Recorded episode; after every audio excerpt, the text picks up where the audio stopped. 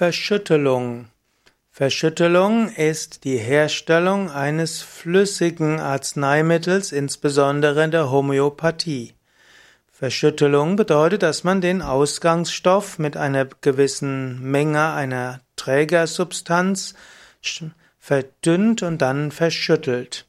Als Verschüttelung wäre es, wenn man mit Wasser oder Alkohol die Arzneisubstanz verdünnt und dann verschüttelt oder es gibt auch die sogenannte Verreibung. Man kann also auch die Arzneisubstanz mit zum Beispiel Zucker verreiben, um dann immer weiter zu verdünnen.